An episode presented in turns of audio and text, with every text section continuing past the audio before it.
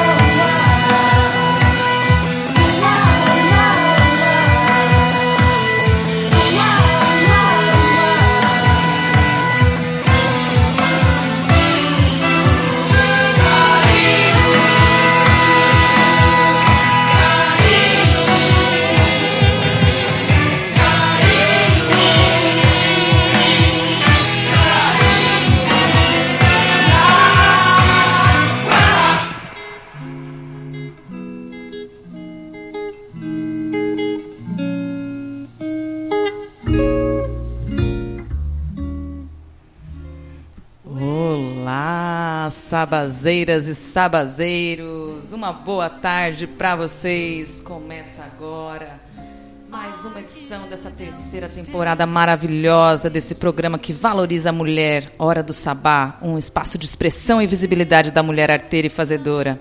Eu, Sara Mascarenhas, mais uma vez peço licença para vocês, para que eu possa entrar na casa de todos e todas, todes pelas ondas da web rádio e das redes sociais. Agora, 16 horas e 5 minutos e a gente vai ficar juntinho até às 18 horas. Mas se você está aí e tá me ouvindo nessa noite de terça-feira, deve ser umas 8 e 5 por aí. Ou senão você pode me ouvir aí no sábado às 19h30 pela radiopagu.com.br, no domingo de manhã às 9 pela radiobaixadasantista.org. Tem também Terça-feira, às 20 horas, na radioboloco.net e almalondrina.com.br, quando e quantas vezes você quiser. É, essa é a hora do sabá. Eu resolvi começar com essa música, que é da Lineker, do disco novo, Lineker e os Caramelos. O disco chama Guela Abaixo. Essa faixa que a gente tocou agora é a última faixa do disco chamada Guela. E eu fiquei arrepiada quando eu ouvi essa música. E o, tem um verso, um, uma estrofe dela que me gosto muito, que fala assim: Me afirmo. Me afirmo. É, vou começar de novo. Me afirmo ela e não tem ele não. Se resiste essa canção, acordes são tão iguais. Goela amarela, goela sincera, goela que te engole se você bobear. Fica com ela, respeita ela, que ela é mulher. E é isso que eu queria ler para vocês aí, que essa música me arrepiou e eu acho que ela vai ser top 10 dessa temporada. Muito obrigada, Lineker os Caramelos. Gostou, Catarina? Muito bonita, não tinha escutado. Quando chegar em casa eu vou ouvir com mais calma. É. E essa temporada nova tá pra lá de especial. Ela tá acontecendo ao vivo aqui do estúdio da radiosilva.org toda sexta-feira às 16 horas, para você curtir juntinho com a gente aí na live do Facebook também. A radiosilva.org fica aqui na Unifesp da Baixada Santista, na rua Silva Jardim 136. Aqui é nosso berço, nossa casinha.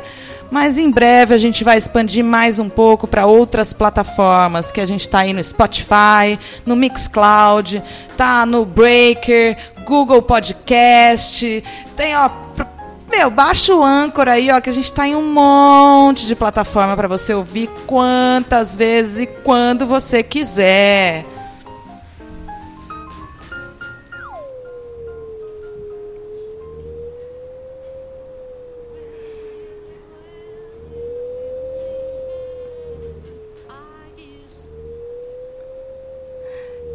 Sim!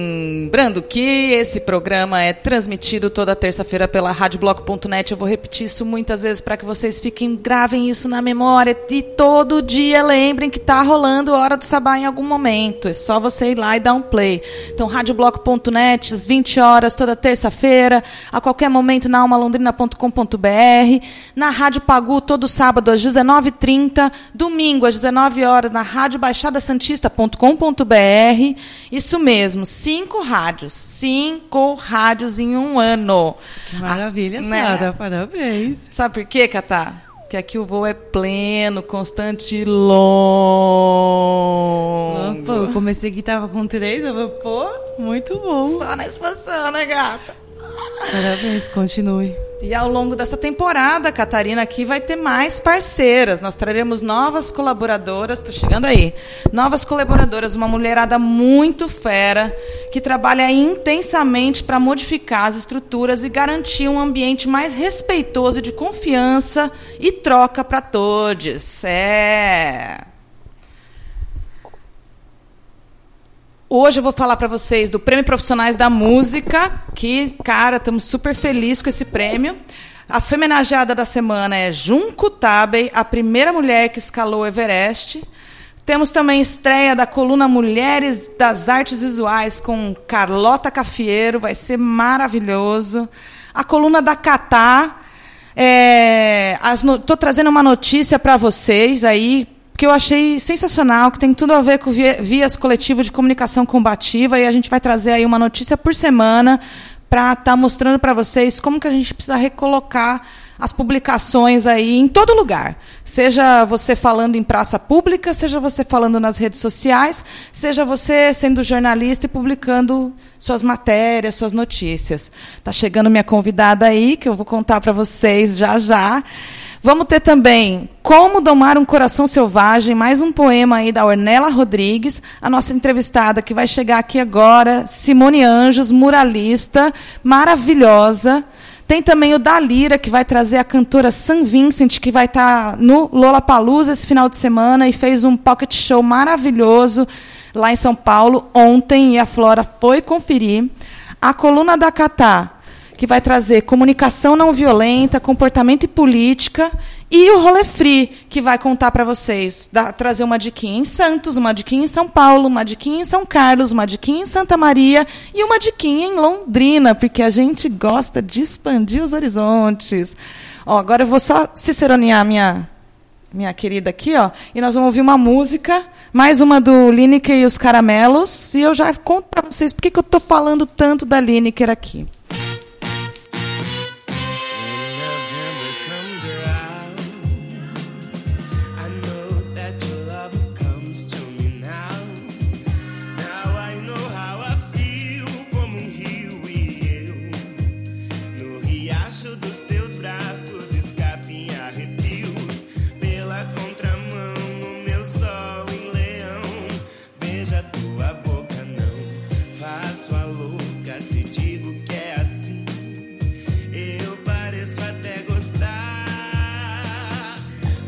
da luz.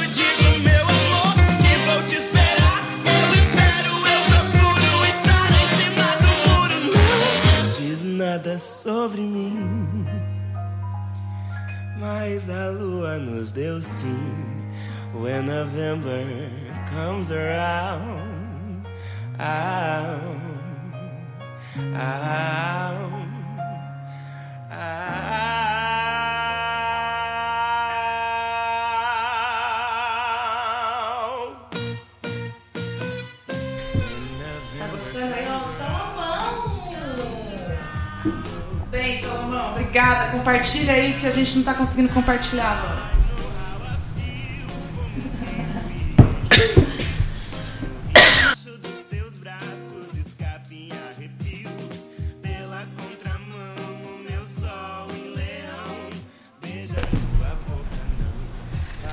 Gostaram, gente? Acabamos de ouvir aí mais uma música do disco novo da Lineker e os Caramelos. Que, cara, eles vão estar tá aqui em Santos, dia 20 de abril, lá no Arena Clube. Os ingressos já estão à venda e eu vou estar lá com certeza, porque esse disco tá maravilhoso. Vou dar boa tarde aqui. Eu falava, falei boa noite uma hora, não? E aí, Simone? Você tá bem? Tudo bom, boa tarde. Põe o fone para você ouvir com a gente. Tudo certo, boa tarde. Tudo bem, querida? Uma honra estar aqui com vocês. Tudo bem, Catarina? Tudo bom? Tava contando para Catarina que já estava te prometendo essa vinda ao programa já fazia um tempo, pois né? É, pois é. E tava contando, na hora que eu vi no seu Facebook hoje que então essa semana você comemorou aniversário de carreira, eu fiquei muito contente. É verdade, é, foi o início há sete anos atrás, meu início como muralista. Peraí, vou deixar. Vou, vou, ter uma intromissão aqui, eu vou deixar. Vem, entra aqui. Gente, que legal. Era isso que eu sempre quis aqui, de estar no saguão da Rádio Silva e poder interagir com a galera. Tem uma moça querendo falar aqui na hora do sabá e ela acertou, porque esse é o programa de voz da mulherada. Vem cá, gata. Tudo bem? Como é seu nome? Vanessa. Fala aqui. É, quero avisar pra geral, pra galera toda, é, que o RU segunda-feira está de greve. Por falta de pagamento, pagamento atrasado.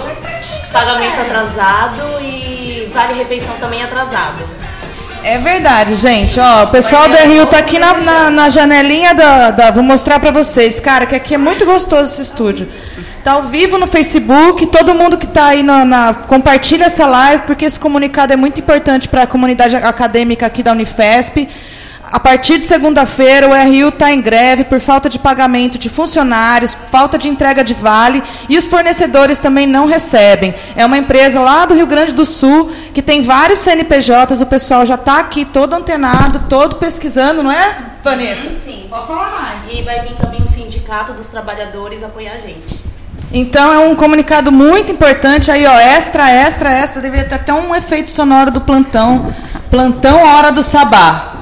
Vai ter greve no RU a partir de segunda-feira, hein, galera? Greve no RU, sacou? Obrigado, Vanessa. Manda um beijo aí pra geral. Tchau, gente. Bom final de semana, até segunda. Vamos se Presente, manifestar, né? hein? Vamos Ajuda todo mundo gente. aqui na manifestação dos funcionários do RU, tá bom? Valeu, Vanessa. Bom final de semana Tchau, e que a gente. luta seja ganha, viu? Obrigada. Tchau. Nada eu. Uou, que delícia, hein? Isso que é jornalismo. Adorei. Interação super ao vivo. gente, super ao vivo. É isso aí, tava, vou, vou chegar lá na sua história, Simone. Pode ficar sossegada que essa mulher aqui tem muito mais do que só sobre murais para nos contar. Ela me aguarde que eu já fui ali, ó. Vamos Fuçou falar. tudo.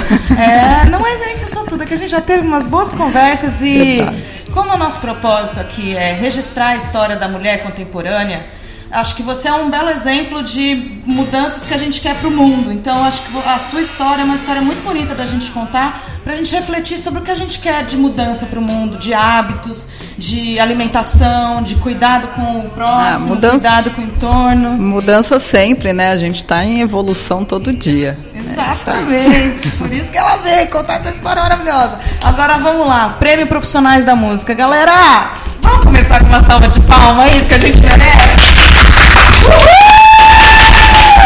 É isso aí, não basta ter um ano de programa, estar em cinco rádios, mas estamos também como finalistas do melhor programa de rádio no Prêmio Profissionais da Música. Cara, um prêmio nacional! Muito obrigada a todos, toda a equipe da Rádio Silva por me acolher em 2018 e me dar espaço para fazer esse programa. Muito obrigada a todas as entrevistadas que passaram por aqui, todas as mulheres que nos deram depoimentos para que a gente trouxesse conteúdo sobre educação, sobre cultura, sobre socia- sociedade, cidadania. Muito obrigada a todas as pessoas que ouviram em casa, que clicaram em podcast, que curtiram e compartilharam nossos conteúdos. Obrigado mais ainda às mulheres que incorporaram nesse programa comigo, que acreditaram nessa minha loucura, nessa minha impulsividade, nessa minha ideia. E também quero agradecer às pessoas que votaram. E aí eu vou fazer uma menção ao meu querido amigo Felipe Romano, que deu muita risada comigo, porque o site do Prêmio Profissionais da Música não foi aquele site simplesinho de acessar, não estava ali na cara as informações, os prazos, tudo, né, tudo sendo prorrogado o tempo inteiro. Então muita gente me procurou perguntando, mas eu não acho seu programa, como é que eu voto, não sei o quê. E o Romano me mandou uma mensagem falando, tava facinho de votar, hein, mulher? então, para você aí que teve dificuldade, mesmo assim insistiu em votar, minha gratidão profunda, eterna, sincera, aqui, ó, meu coração bate bate forte por vocês e nós vamos levar esse prêmio aí para levar o nome da Rádio Silva e de todas essas outras rádios que nos abrigaram e contar a história de todas essas mulheres. Estou em cima. É, exatamente. É. E contar a história de tantas mulheres maravilhosas. E já que a gente fala em contar histórias de mulheres maravilhosas, aí, ó, as maravilhosas que estão aqui na frente do estúdio. Coisa mais linda! A vinheta. Nada da semana. Um espaço de fortalecimento e celebração da mulher. É isso aí, Femenageada da Semana é uma mulher revolucionária, uma mulher corajosa, audaciosa, impetuosa, Junko Tabei, que nasceu em 22 de setembro de 1939 em Miharu, no Japão. Essa mulher, ela Ela era apaixonada por escalada, por alpinismo. Era uma manhã do dia 16 de maio de 1975 e Junko Tabei, de 36 an 35 anos, uma dona de casa e mãe japonesa, enfiou as botas de neve no gelo e rastejou por uma crista escorregadia e estreita. Com apenas um metro e meio, Junco estava a quase 10 mil metros acima do nível do mar e seu destino estava apenas a 12 metros o cume sul do Monte Everest, a montanha mais alta do mundo. Naquela manhã gelada, Junco se tornou a primeira mulher a chegar lá. Junco nasceu em uma cidade pequena no norte do Japão. Apaixonou-se por alpinismo aos 10 anos, em um passeio da escola. Ela e os colegas subiram dois picos altos, o Monte Asahi e o Monte Shaozu.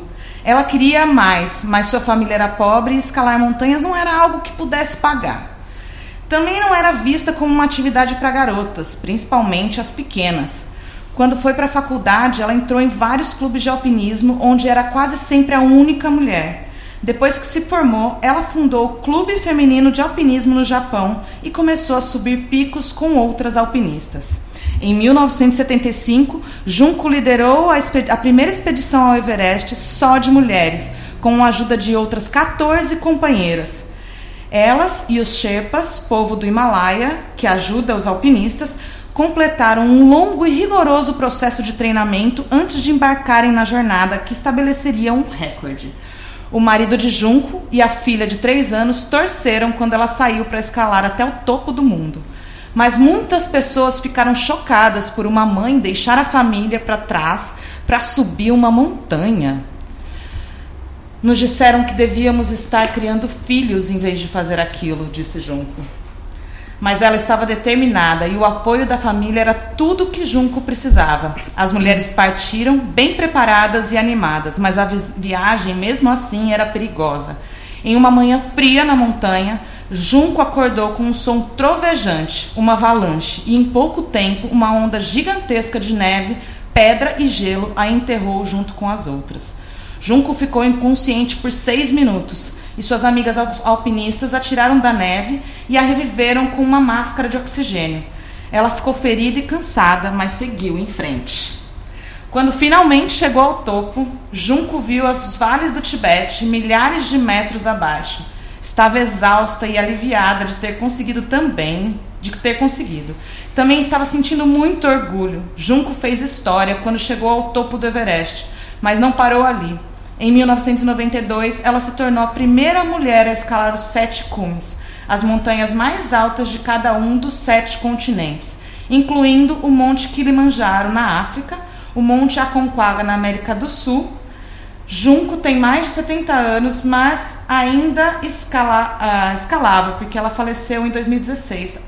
Ela escalou com mais de 70 anos por mais de, mais de três ou quatro montanhas. E o plano dela era não parar enquanto ela estivesse viva. Ela faleceu vítima de câncer em 2016, aos 77 anos. É sempre de tirar o fôlego. Opa! é sempre de tirar o fôlego. E é de tirar o fôlego. Carlota, um beijo para você. Mari Move, muito obrigada por estar assistindo aí. Catarina Bertolini, valeu pelo share, mano. Assim que a gente gosta. Salomão. É isso aí, a gente vai salvar o planeta e vocês também precisam nos ajudar nessa luta para salvar o planeta, porque se vocês acharem que a gente vai salvar, a lógica não mudou, entendeu? Continua a gente servindo, servindo, servindo, servindo. Então vamos junto mudar esse planeta? Vamos salvar o planeta junto, meu é amor? É para fazer parte, né? É, eu para deixar para os outros. Né? junto. Tamo junto? Carlota, cara, agora, daqui a pouco. Ó, é agora, Carlota. Vamos ouvir uma música da Lineker, que chama Boca.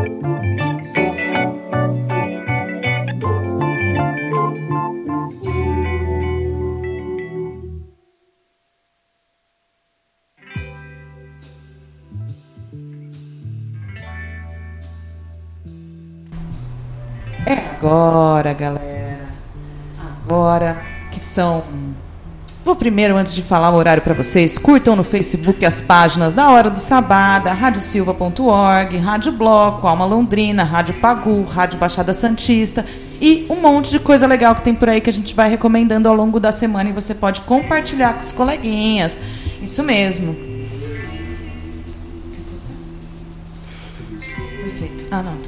É, agora, a gente são 16 horas e 30 minutos e a gente vai estrear uma coluna nova, a coluna Mulheres da Arte Visual.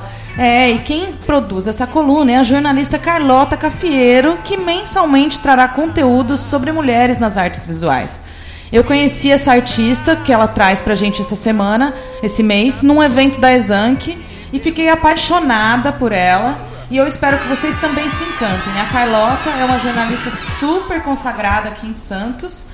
E ela arrasou nessa estreia. Espero que vocês gostem e depois eu compartilho com vocês só essa coluna para a gente contar para o mundo inteiro a história de Artemisia. Olá, ouvintes! Meu nome é Carlota Cafieiro, sou jornalista, historiadora da arte e é com muita honra que estreio hoje a coluna Mulheres na Arte, a convite da também jornalista e amiga Sara Mascarenhas. Para marcar o início da minha participação mensal no programa Hora do Sabá, escolhi falar da pintora romana Artemisia Gentileschi. Nascida no final do século XVI, e foi a primeira mulher aceita na Academia de Belas Artes de Florença, da qual Michelangelo fazia parte. Mas eu escolho falar dela a partir de um dos temas que Artemisia perseguiu durante quase toda a carreira, que é a representação da história bíblica Susana e os Anciãos, também conhecido como Susana e os Velhos, que consta no livro do profeta Daniel, um evangelho considerado apócrifo pela Igreja Católica Romana, ou seja, cuja autoria não é reconhecida. Antes de entrar no tema de hoje, só aproveito para destacar que este ano, sem planejar, dei início à minha atividade de colunista pois além de aceitar o convite da Sara, eu também estreiei uma coluna quinzenal no jornal, no jornal A Tribuna sobre artes plásticas. Um texto publicado no dia 18 de março, portanto, durante as homenagens ao mês das mulheres, escrevo a representação da mulher na arte, com destaque sobre o tema para o tema Suzana e os Anciãos e a artista Artemisia Gentileschi. Então aproveito para, nesse espaço, reproduzir alguns parágrafos do artigo. É inegável que, que a mulher tem sido tema e inspiração para a arte desde os tempos mais remotos, e na maioria das vezes para o deleite do olhar masculino. Por meio da representação feminina, a, nas pinturas e esculturas, podemos observar padrões de beleza de cada período da história e o quanto esses padrões se impuseram culturalmente. Diáfanas, frívolas, sensuais, voluptuosas, divinas, guerreiras, as mulheres retratadas sob a perspectiva masculina não fazem totalmente jus às mulheres reais e às suas verdades, convenhamos quase sempre baseados em personagens e temas da mitologia grega e bíblicos, artistas masculinos, em diferentes séculos, reproduziram o arquétipo de Eva, responsável pela perdição do homem e sua consequente expulsão do paraíso. Um bom exemplo é comparar as diversas representações da história bíblica Susana e os anciãos. Casada com Joaquim, Susana vivia na Babilônia de Nabucodonosor muito rica, jovem, bela, ela tinha um jardim por onde costumava dois anciãos, uh, na verdade, é, dois idosos nomeados juízes né, da comunidade, frequentavam sua casa e nutriam desejo por ela. Um dia, quando Susana se banhava no jardim, os juízes a assediaram e pediram para que ela se entregasse a eles, ou então eles inventariam uma história de que ela estaria traindo Joaquim com um rapaz Diante da recusa da mulher, que era temente a Deus e não queria se entregar a, aos dois velhos, eles a denunciaram publicamente por adultério. No dia seguinte, houve o julgamento público e os anciãos caíram em contradição quando Daniel, um rapaz iluminado por Deus ali no momento do julgamento, decidiu uh, defender Susana e pediu uh, para que pudesse interrogar cada ancião separadamente. E eles caíram em contradição porque não tinham combinado uma versão em comum. Então os anciãos foram acusados de perjúrio, né, de falso uh, juramento, e foram condenados à morte. Susana foi inocentada. E, mas o, o, a cena que os artistas, ah, desde a Idade Média até o modernismo, mais retrataram dessa história foi a cena do assédio, justamente por quê? Porque mostra Susana bela, nua, sendo ali assediada pelos dois idosos. E você, se você jogar num buscador aí no, no, na internet, você vai encontrar diversas pinturas retratando esse momento do assédio, diversas, diversas pinturas de grandes artistas, a Rembrandt, Tintoretto, Rubens, artistas de diversos períodos, uh, incluindo Artemisia Gentileschi, Gentileschi, que é a única mulher que, que pintou essa cena, né? E pintou com um viés muito diferente dos pintores masculinos. E no interessante artigo sobre esse tema, os estudiosos Ricardo Costa e Alexandre Emerick Neves, eles mostram como diferentes pintores retrataram a sede dos juízes anciãos da Susana. Então tem desde Domenico de Michelino, do século XV, fins da Idade Média, Francisco Raiz, do século XVIII, é, no romantismo italiano, e mostram como todos deixaram um ar dúbio e sedutor no ar. A Susana que eles pintaram, ela é muito sedutora, ela não parece tão incomodada com o assédio. Na verdade, ela parece se exibir para os dois idosos, ela parece se exibir para nós espectadores. Ela não parece estar sofrendo algum constrangimento. E esse artigo conclui que nenhum deles, nenhum desses pintores retratou o drama de Suzano com tanta verdade quanto a pintora barroca italiana Artemisia Gentileschi, a primeira mulher, como eu disse, aceita na Academia de Belas Artes de Florença. Com apenas 17 anos de idade, ela captou o verdadeiro gesto de resistência e constrangimento de uma mulher diante do assédio sexual. O choque e o trauma estão incontestavelmente estampados no rosto e na postura corporal da personagem. Basta dar aí uma buscada no Google, você vai ver essa pintura da Artemisia e observar que apesar da, de, de, Susana também estar nua, né, uh, sendo no momento do assédio, ela está num gesto de recusa, bem diferente da, das outras, das demais obras. Está num gesto realmente é, incontestável de recusa. Mas mais dramática é a ironia da vida real. Em 1611, aos 18 anos, Artemisia seria a protagonista de uma história parecida com a de Susana. Só recapitulando, lembrando um pouquinho, a Artemisia fez uh, esse quadro, Susana e os Anciãos, em 1610, quando ela tinha 17 anos de idade, e é considerado o primeiro quadro dela, já com uma técnica incrível. E um ano depois, ela uh, foi estuprada foi assediada e estuprada por um pintor, o Agostino Tassi, que era amigo do pai de, de Artemisia, frequentador da casa dela, e que teria sido contratado pelo pai da Artemisia para ministrar aulas de pintura. E sob o pretexto de casar com ela, limpar sua honra, Tassi continuou mantendo relações sexuais com a artista, né? Até que o pai dela, ao saber do estupro, decidiu denunciá-lo publicamente para que fosse julgado pela violência contra sua filha, que teve que lidar uh, com, com, o fato de ver o seu agressor andar livremente por Roma, né, mesmo tendo cometido aquele ato horrível. O julgamento foi um segundo trauma para a artista, porque ele foi registrado da seguinte forma por ela, abre aspas, Trancou o quarto, a chave e depois me jogou sobre a cama, imobilizando-me com uma mão sobre meu peito e colocando um dos joelhos entre minhas coxas para que não pudessem fechá-las, para que não pudesse fechá-las. E levantou minhas roupas, algo que lhe deu muito trabalho. Pôs um pano em minha boca para que não gritasse. Eu arranhei seu rosto e arranquei seus cabelos. E o drama vivido por ela é, está contado aqui a grosso modo, pois o julgamento durou vários meses, com direito à tortura de Artemisia e à exposição de seu corpo ao ser submetida a um exame ginecológico público, a fim de, de atestarem sua virgindade entre o estupro, como se isso fosse possível. E Artemisia é, ela foi a partir dessa experiência, a partir dessa experiência do estupro do julgamento. Uh, ah, só lembrando, né? Tassi foi julgado e exilado de Roma. Mas foram muitos meses ali de sofrimento para Artemisia e disposição, né? E, e, quando foi colocado em dúvida a virgindade dela e, e, Tassi, a violência que ele causou, não foi tão contestada quanto a virgindade da, da Artemisia, né? E a partir dessa experiência, ela pintou cada vez mais cenas de histórias bíblicas contendo exemplos de mulheres fortes, vingativas, como, como, é o caso de Judite decapitando o general Holofernes, por exemplo. Enfim, se você jogar aí no, no buscador Artemisia Gentileschi, vai ver outros exemplos de pinturas tendo a mulher sempre à frente em, em gestos uh, de, de, de, vingança né, contra homens violentos.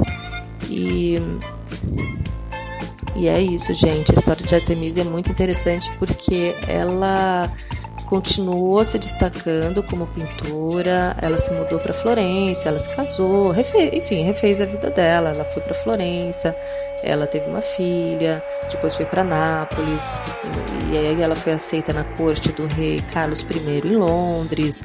Foi uma mulher que realmente uh, teve reconhecimento de sua época e virou um símbolo feminista, é, principalmente a partir dos anos 70, quando o seu nome foi uh, resgatado, lembrado por uma autora feminista, né, que, que questionava essa é, essa, é, é, o fato de não ter muitas mulheres pintoras conhecidas, né? Então ela contou a história de Artemisia num livro da década de 70 e Artemisia virou um exemplo aí de, de luta e resistência da, da mulher, né? E também aproveito para destacar que a Sara uh, me lembrou que Artemisia é, é uma planta, né? E é uma planta muito conhecida, muito antiga pelas propriedades medicinais. A registro era utilizada desde pelos egípcios, né? E essa planta também é considerada uma planta mágica, né? E ela foi prescrita aí, né, ainda para tratar anemia, cólicas menstruais, reumatismo, dores de estômago. Então, o nome da artista é, também, né? A gente encontra é, referência aqui né, nessa planta medicinal que é, e é bem interessante a história da Artemisa. Gente, eu fico por aqui. Muito obrigada pela atenção. Grande abraço.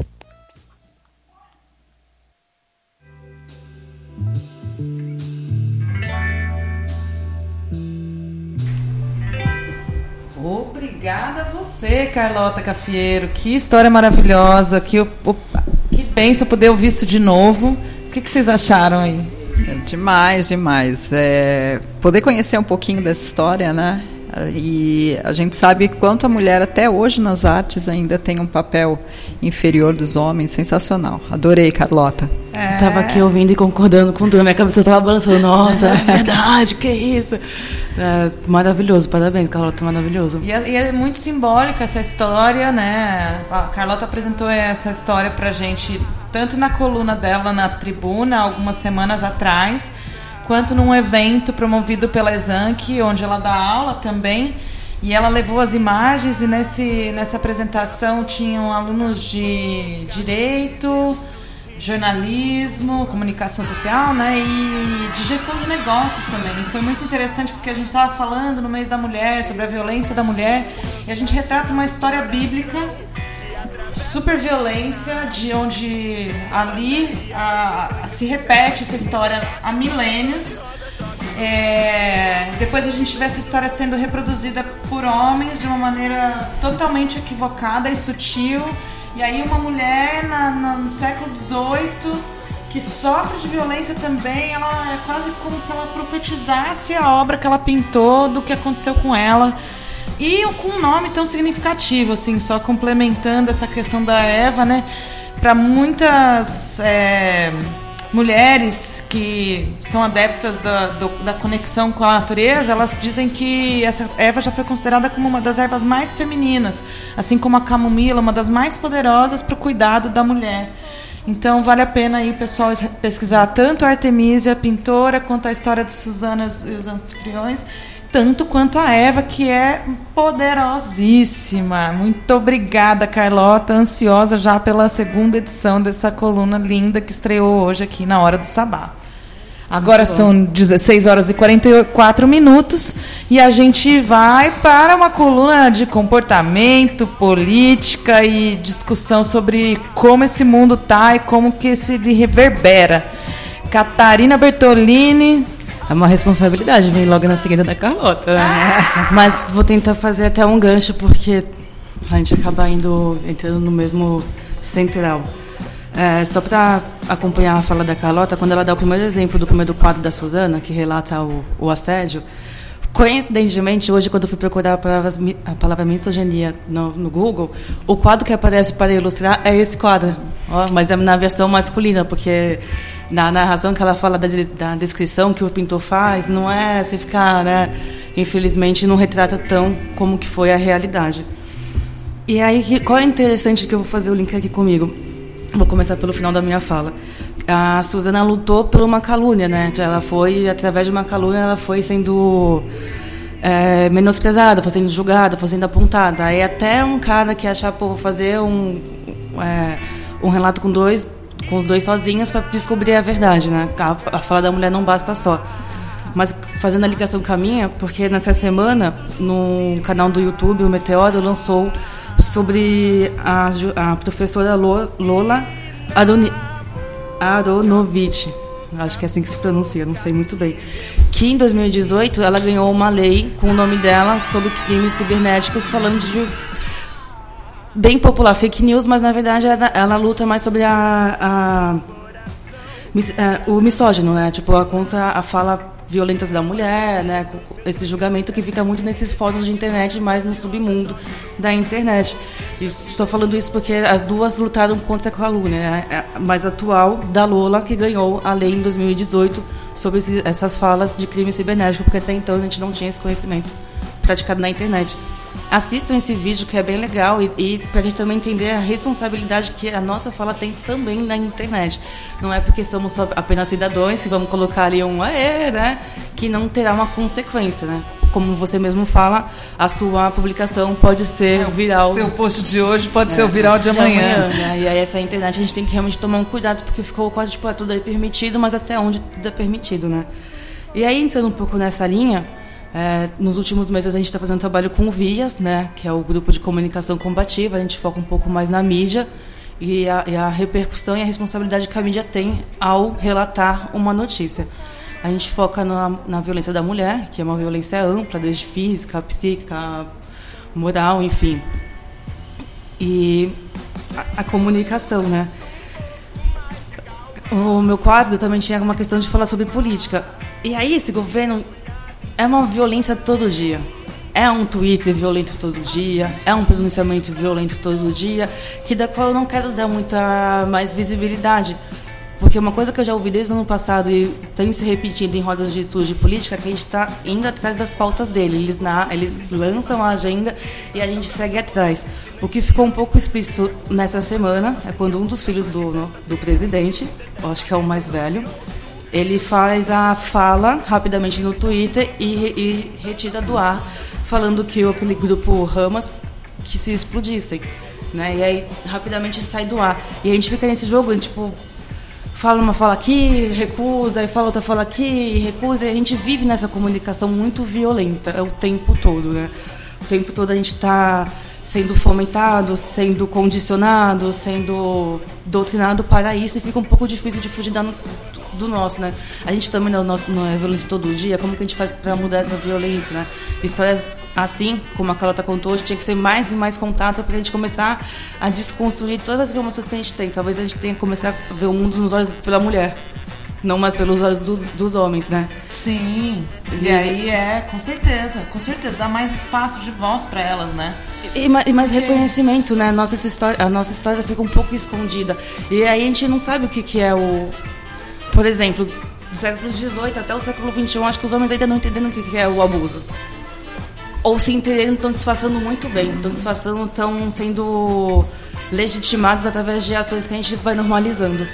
Né? E é, é, um pouco isso que eu, que eu, tento trazer nessa fala, essa nossa desconstrução. É isso que, que as vias, né, o coletivo faz, a desconstrução dessa violência, dessa fala que é tão impregnada há tanto tempo que é um pouco difícil né? De não, não responder também na violência. Escutei um amigo meu falando hoje, você falando hoje, que da, no caos da, do dia a dia, de fazer arrumação do trabalho, que quando não vem uma responsabilidade, tem que parar, responder com calma, dar uma centralizada, porque se você fazer uma violência, você vai gerar uma violência, isso vai se repercutir, isso vai só criando ciclos e ciclos e ciclos. Na verdade, a minha colocação é prestar um pouco mais de atenção, né? A gente está com um governo, a gente está com umas falas que só vai alimentar isso dentro da gente. A gente tem que tomar muito cuidado, muito respiro com o que a gente propaga, com o que a gente fala, com o que a gente concorda. E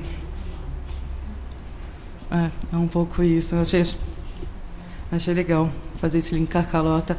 Nesse vídeo do, do Meteoro, que fala sobre a Lola, tem também uma colocação de uma, uma jornalista americana que ela vem dando um perfil desse homem branco que está perdendo um pouco o poder. O espaço. O espaço. E é engraçado que bem que, que cai nesses fóruns, bem o perfil desses fóruns, desses meninos que procuram na internet. Né? E ela fala fóruns, que, né? como você já... Tipo, a gente passa uma vida inteira escutando que esse é o caminho que a gente vai conseguir e a gente chega num estágio da nossa vida que a gente não tem isso e a gente fica rancoroso e transformar isso na violência. Essa violência que está sendo naturalizada e feita no nosso dia a dia. É, muito bem, muito bem. Depois a gente põe os links aí se quem quiser ver, acompanhar, ver esse canal do YouTube e colocar também né, o quadro que a Carlota falou, porque agora eu já até bati o Google para poder É, ver a diferença procurar. do que de um pintor para o outro. Não, e o mais interessante desse quadro da Artemisa aí que a Carlota falou, é que é, é, fizeram um raio-x do quadro e eles conseguiram achar a primeira versão da pintura. E a primeira versão da pintura, ela era muito mais combatente. A mulher, ela tinha muito mais força. Ela empunhava uma faca, na mão, uma espada na mão, na mão esquerda. Ela estava num embate, raiva, em né? defesa mesmo, né? E aí aquilo foi apagado e ela conseguiu apenas expressar a indignação da mulher através de uma, de uma feição, de uma gesto, né? expressão mais, mais embrutecida, mais é, desencorajadora para que o homem Com o agressor. se é, com o agressor. Né? E, não, e mesmo assim ela teve que ser sutil, é isso que eu acho mais louco, né? Ela teve que ser sutil. E aí a semana passada eu tava meio prolixa falando do Coisa Mais Linda, mas o seriado Coisa Mais Linda, que tá na Netflix, ele é muito importante, apesar dele ter alguns erros bem superficiais tá, ou até profundos, mas que poderiam ser tratados de uma maneira mais séria. Porém, ele consegue trazer dentro do- de sete episódios todos os tipos de violência contra a mulher. A violência patrimonial, a calúnia, a violência psicológica, a violência física, a questão da exploração sexual também, quando a mulher é negligenciada de casar com seu amor porque ela era a empregada, a negra empregada.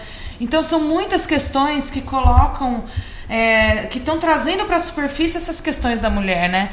Ouvi as, é, depois no final, se der tempo, eu vou ler uma notícia, meio que nesse sentido mesmo, um caso que aconteceu na Inglaterra com uma indiana que ela foi presa por tacar fogo no seu marido, mas o marido dela, desde o primeiro dia do casamento, a, abusava fisicamente dela. E aí, eu, se eu tiver oportunidade, eu quero contar essa história, porque teve um, desdobramento muito interessante, uma vitória muito. que abriu precedentes na história do combate à violência contra a mulher. Mas agora, nós vamos trazer uma, uma figura maravilhosa, diva, que eu gosto de contar isso, porque eu não conhecia ela pessoalmente quando eu cheguei em Santos. Falei, é, tem duas divas, tá? Mas ela começou. Aí um dia eu encontrei com ela no Procomum, e aí eu fiquei amiga no Facebook. Ela começou a postar umas poesias, uma, umas posts polêmicos, falando da sexualidade, da relação com o homem, jogando na cara mesmo, o tanto de canalice que o homem faz com a gente. E eu falei, gente, essa mina é muito. Nossa, eu quero essa mina no meu programa. Aí eu trouxe ela para uma entrevista o ano passado. E agora ela é nossa colunista desde a temporada de verão. Então, com vocês aí, Como Domar um Coração Selvagem, por Ornella Rodrigues.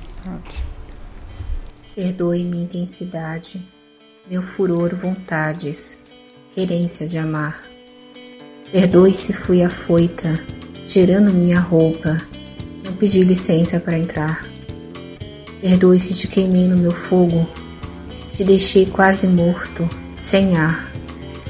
Perdoe minha loucura, chupões mordidas, se te fiz gozar. Perdoe a minha luxúria, não era minha intenção ficar. Queria apenas o seu corpo, provar o gosto, a fome saciar.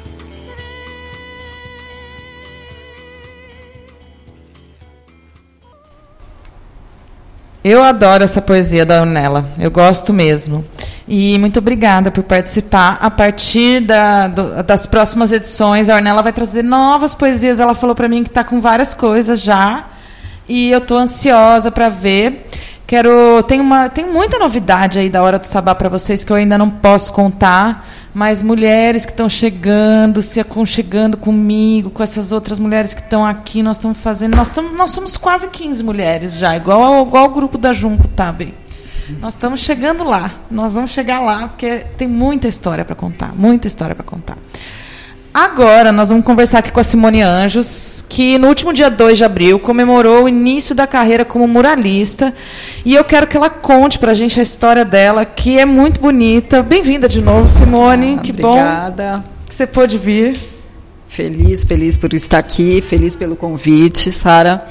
É, a minha história com o muralismo está fazendo sete anos agora. Eu nunca imaginei estar na, ter essa profissão, né? Hoje eu, eu me intitulo muralista.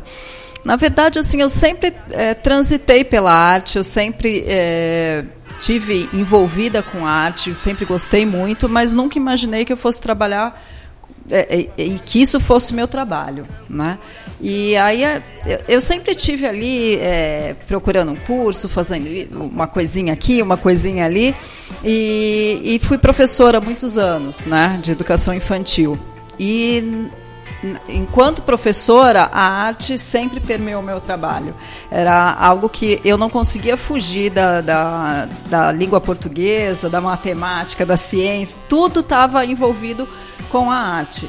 Eu conseguia amarrar tudo através da arte. Eu achava tudo muito chato eu ter que passar aquele conteúdo de uma forma muito mais tradicional. E a arte me ajudava muito a criar projetos mais interessantes, a tirar as crianças das cadeiras, a levar para o chão, brincar. Então a arte sempre me ajudou muito, né, na, enquanto eu professora. E aí eu fiquei um tempão assim sem trabalhar porque eu decidi ficar com os meus filhos, criar meus filhos, mas a, a, eu sempre tive a, o trabalho manual teve sempre muito presente. E é, por muito tempo eu acompanhei o artista Paulo Consentino, que é daqui de Santos, e tinha uma admiração grande pelo trabalho dele, achava fantástico. E só que era um, um, um, acompanhamento virtual. Nós éramos amigos virtuais, né?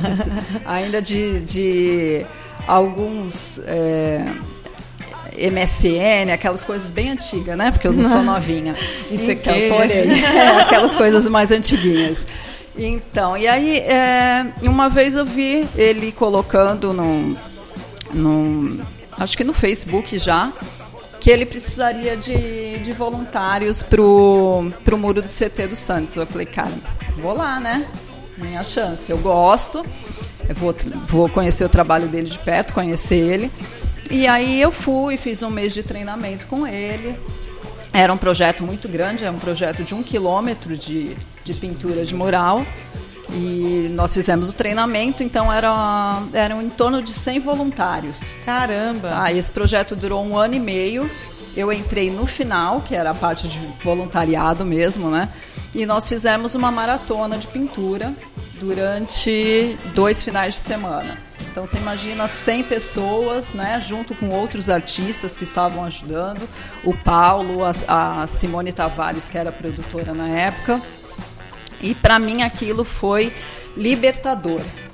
Assim, libertador mesmo. Eu falo que o, o, mural, como ele é grande, ele tem essa liberdade né, de expressão Sim. muito grande. Você não fica limitado a pintar numa tela.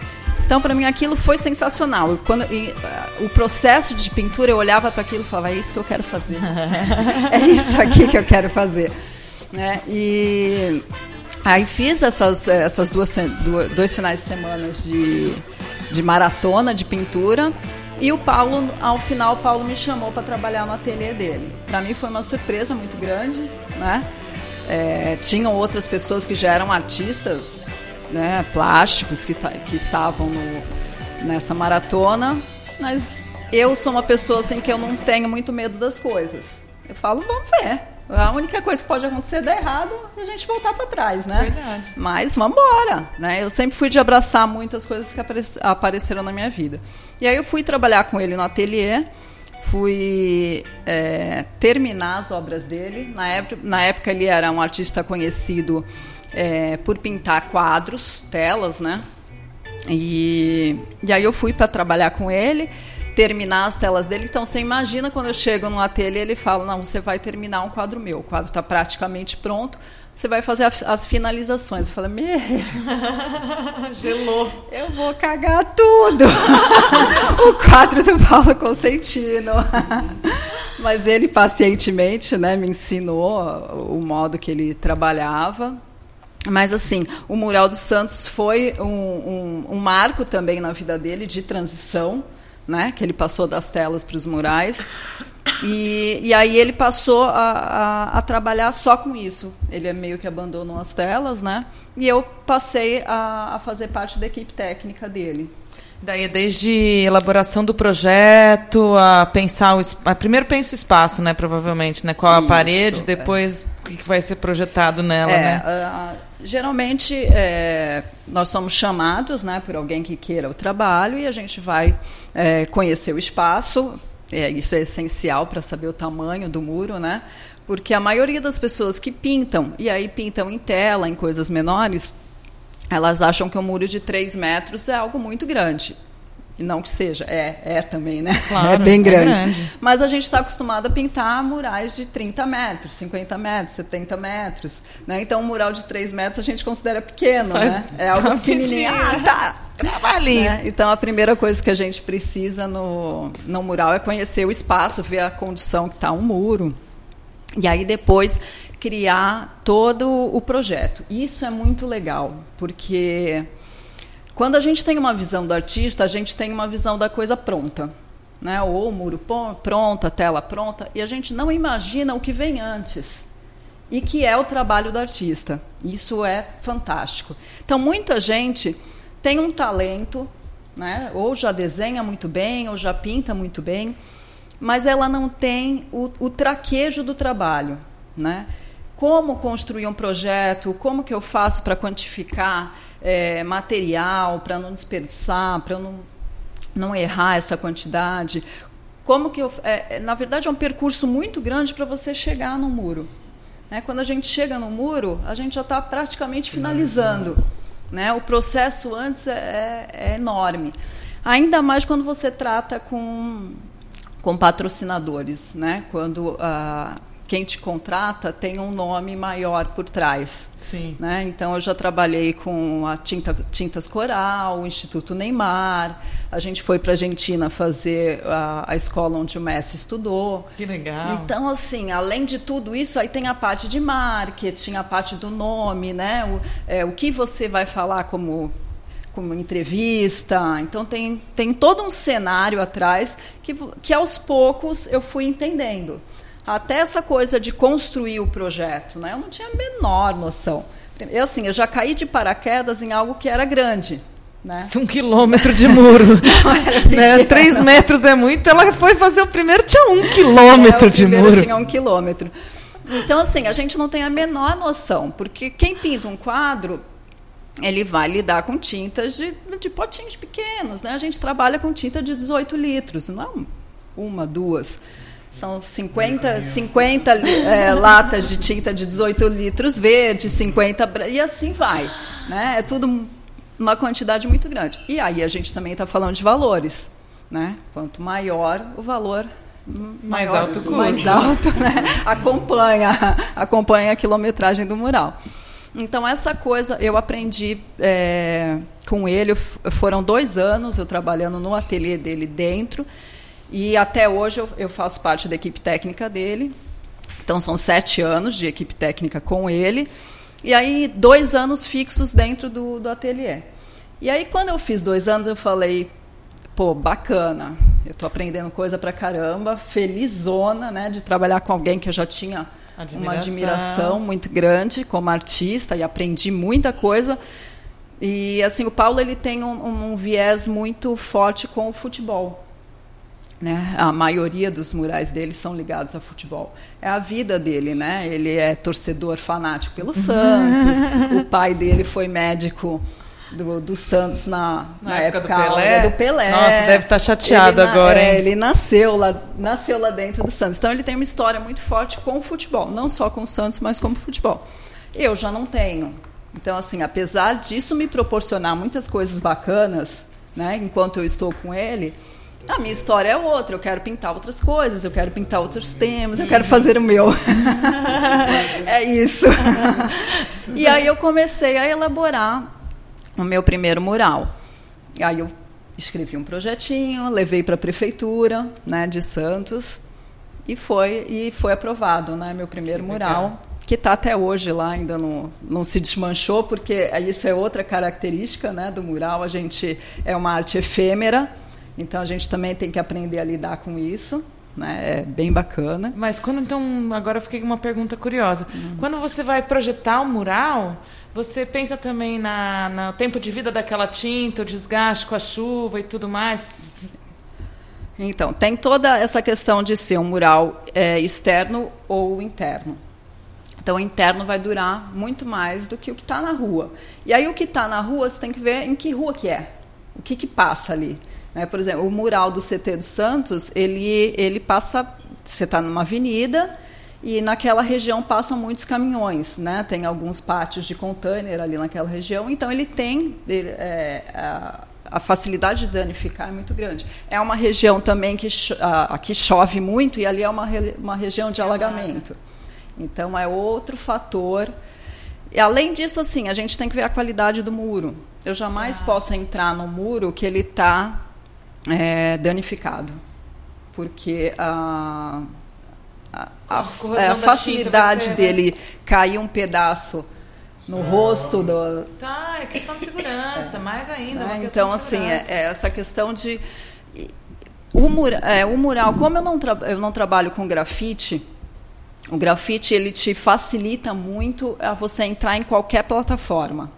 O spray ele é muito é, ele é muito fácil de aderir, mas é muito difícil de trabalhar. Eu tenho assim uma verdadeira admiração por quem trabalha com grafite, porque desenhar com spray é dificílimo. Desenhar e ter um bom acabamento com spray é dificílimo. Então eu tenho uma admiração assim imensa pelos grafiteiros. Então, assim, o, o grafite ele é aceito em qualquer tipo de plataforma. Ele pode estar estragado, pode estar... É lógico que ele vai estragar também com mais facilidade, mas ele tem um resultado mais fácil. Já o que eu trabalho precisa é, de uma plataforma o melhor possível. Ela não pode estar soltando pedaços, né? Sim. com buracos, ou aquele famoso chapisco, sabe? Aquele chapisco Sim. grosso. Eu trabalho com pincel e tinta de parede. Então é um trabalho totalmente manual. Sim. Então tem que ter uma parede bacana. Senão não adere também a tinta, é, várias estraga. questões. E né? assim, é, como é um trabalho que tem um valor alto, ninguém vai querer investir para daqui a dois, três meses tá uhum. cheio de buraco. De buraco, com né? certeza. Então a gente e a gente também informa é, a quem está contratando a gente, né? Porque ninguém tem obrigação de saber é, esses detalhes técnicos, né? Ele quer um bom resultado. Mas aí você falou, são sete anos de carreira, são cinco de carreira solo, digamos assim, e você já deve ter acumulado um monte de história com a, com a elaboração, com a realização desses painéis, desses murais. Tem, qual que é a história mais marcante? Eu sei que um quilômetro não, bate quase nada aí, mas você tem coisas maravilhosas que Olha, eu já vi. Eu acho que assim, é, é, é difícil dissociar para mim é, histórias só minhas, né, que eu tenho, e histórias com o trabalho com o Paulo. Então eu vou tentar contar um pouquinho de um e de outro. Quando eu levei meu primeiro projeto para a prefeitura e ele foi aceito, lógico, fiquei extremamente feliz. É, eu fui fazer Frida Kahlo, né, no, na, e assim, aí não era um muro, era uma fachada de prédio. Então. Desculpa, é, esse mural fica onde? Fica no CAIS, no, no, prédio da Deforpec, onde são os cursos é, culturais da cultural. prefeitura, a fábrica cultural. Fica na parte interna. É, ele está lá até hoje, foi feito em 2014. E aí eu fui fazer um, esse projeto da Frida Kahlo. E aí é o que eu falo, a gente é todo o nosso percurso de história. Então, assim, meu primeiro projeto, eu tive que fazer oficina. Por que, que eu falo que eu tive que fazer oficina? Eu sou professora. Cara, eu sou professora, não tem jeito. Eu não consigo. eu não acho a menor graça de ser contratada e ir apenas como artista fazer um Fruição de arte. Eu não consigo. Né? Um dia, quem sabe, eu até possa conseguir. Mas eu não vejo graça, não, não, não, não vejo que tem uma importância tão grande do que as pessoas que, que fazem parte daquele local que vai receber o mural fazerem junto comigo. Perfeito. Então, a partir desse primeiro projeto, eu já, já tive essa vontade e já foi feito dessa forma. Então, ao longo desses cinco anos que eu fiz os meus trabalhos autorais, todos eles foram seguidos de oficina. Então, assim, todas as pessoas que trabalham comigo né, nessas oficinas vêm, se matriculam, aí é, em cada projeto é de uma forma diferente, elas pertencem àquele local. Né? Na fábrica cultural eram alunos que vieram, né? Do, se inscreveram. Tal, ali? Não, não né? na, na época não mesmo, foi. É. São, é, sai no DO, abre aquela, a, as inscrições e vieram jovens, adultos. Outra característica que também gosto de misturar tudo, sempre me pergunto que idade você quer trabalhar? Eu falo. Público livre. Eu falo, tem uma idade mínima, porque eu trabalho com estêncil, né, com corte de estêncil, então tem a, a gente tem que ter uma segurança, então eu falo, de 12 anos para frente, aí não tem limite. Conseguiu cortar o stencil, está ali tá com a mãozinha, ali. pode vir. Porque eu acho enriquecedor essa essa coisa de estar todo mundo junto, né? Não tem essa história, vou trabalhar só com jovens ou trabalhar só com terceira idade. E aí, assim, bom, chegamos lá, o primeiro dia no mural da, da Frida Kahlo. Eu toda feliz, né? Meu primeiro mural sozinha. Quando eu sentei na frente daquela fachada do, do prédio, eu sentei, olhei aquele murinho. Murinho não, né? Era uma fachada. Eu falei, caraca, será que eu sei fazer isso? Eu não sei. não, mas eu sabia. Mas bateu medo, porque até então eu era auxiliar técnica. Né? Então, por mais que eu tivesse feito aquilo várias vezes, eu estava sob o comando de alguém que já tinha toda uma estrutura.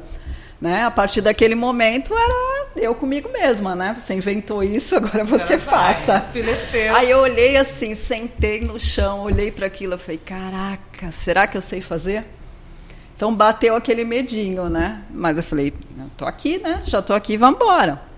E saiu, saiu um, um é um mural que eu gosto muito, que eu tenho um carinho enorme, tá lá ainda, um pouquinho desbotado, mas por ser interno ele tem ele tá tá OK, né? Então, tenho um, um, orgulho grande desse primeiro mural. E o ano passado eu fiz um trabalho muito bacana que para mim foi um dos trabalhos mais enriquecedores. É, eu fui contratada pela Sabesp para fazer um, um, um, muro na, na ET é, Sabesp lá do Maitá. Eu não conhecia essa parte é, continental de São Vicente. Fui levada por um amigo meu que trabalha lá na Sabesp também.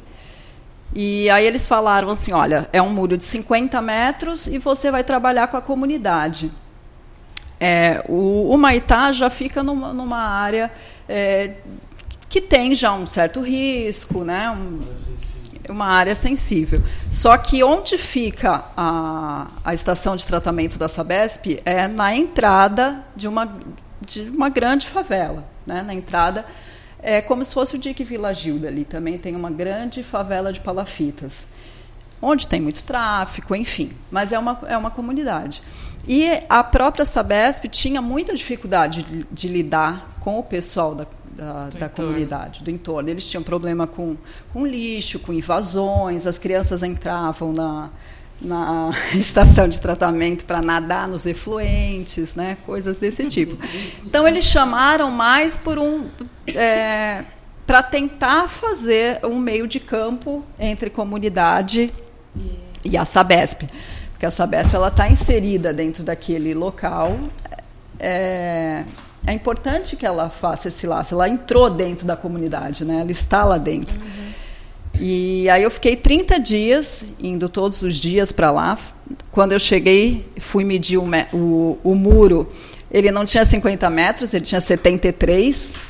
E aí a gente tem que se virar né, nos 30 para esticar o desenho, criar alguma coisinha a mais. E foram 30 dias de muito aprendizado com aquelas crianças, assim. Muito, muito.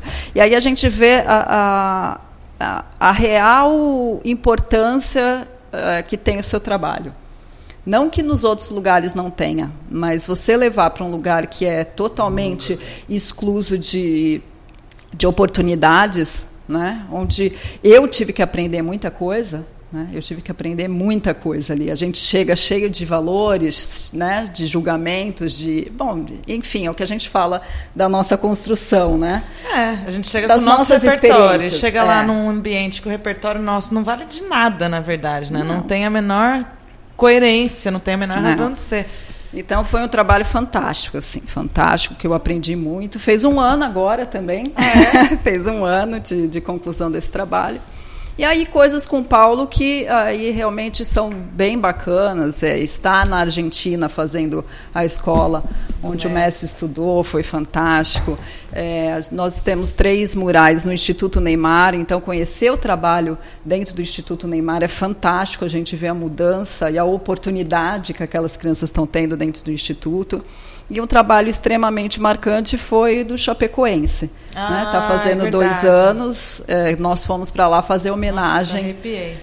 homenagem das vítimas, né, quando fez um ano do acidente. Então, nessa época, o Paulo estava morando na Espanha. Ele foi contratado e ficaram se falando via internet. E eu fiz toda a parte de produção aqui no Brasil para que ele chegasse e a gente pudesse embarcar Direto para direto para para Chapecó. Então assim, eu recebi todo o material do que, que a gente ia ter que fazer, né? Então nós é, eu recebi o nome de todas as vítimas, das 72 vítimas, de todos os jogadores. Então assim, era um caderno que eu recebi e aí eu fui folhando e eu falava, cara, é meu filho. Todos tinham a idade do meu filho ali, né?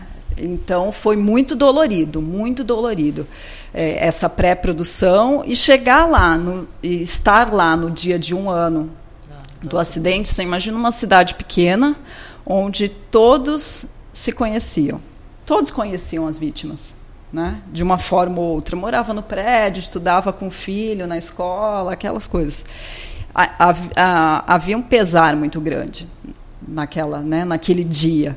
E foi muito difícil fazer o muro. Né? Acho que deve ter sido um dos dias mais emocionantes da Foi, sua profissão. assim, foi, é, é, foi um trabalho muito grande. A gente ficou 15 dias num, num andaime de 18 metros, salvo eu tenho pavor de altura.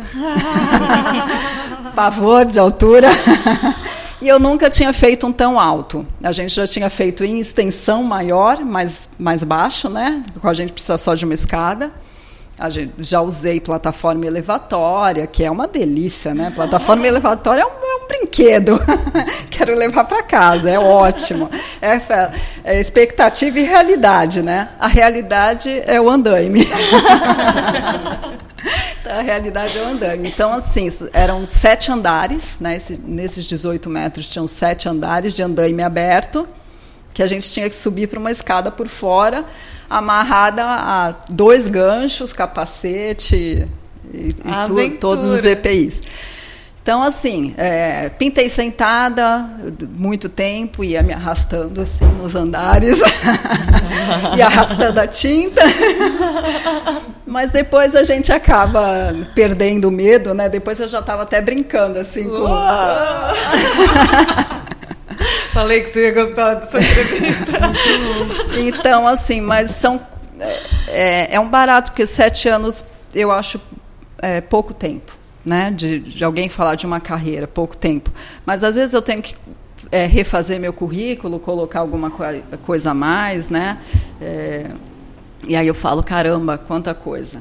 Mas Né? trabalhos muito significativos. Quanta coisa. E teve um esse ano, acho que foi esse ano mesmo, que você deu uma, um workshop num espaço no Bangalô, se não me engano, que era Uhum. uma técnica de pintura que aparecia com a chuva.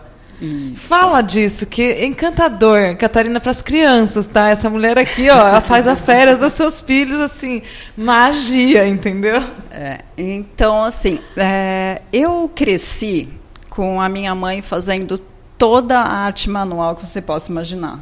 Então, desde muito pequena, eu tive contato com tudo quanto é tipo de arte manual através da minha mãe. né? Minha mãe é uma artista sem achar que é, mas é.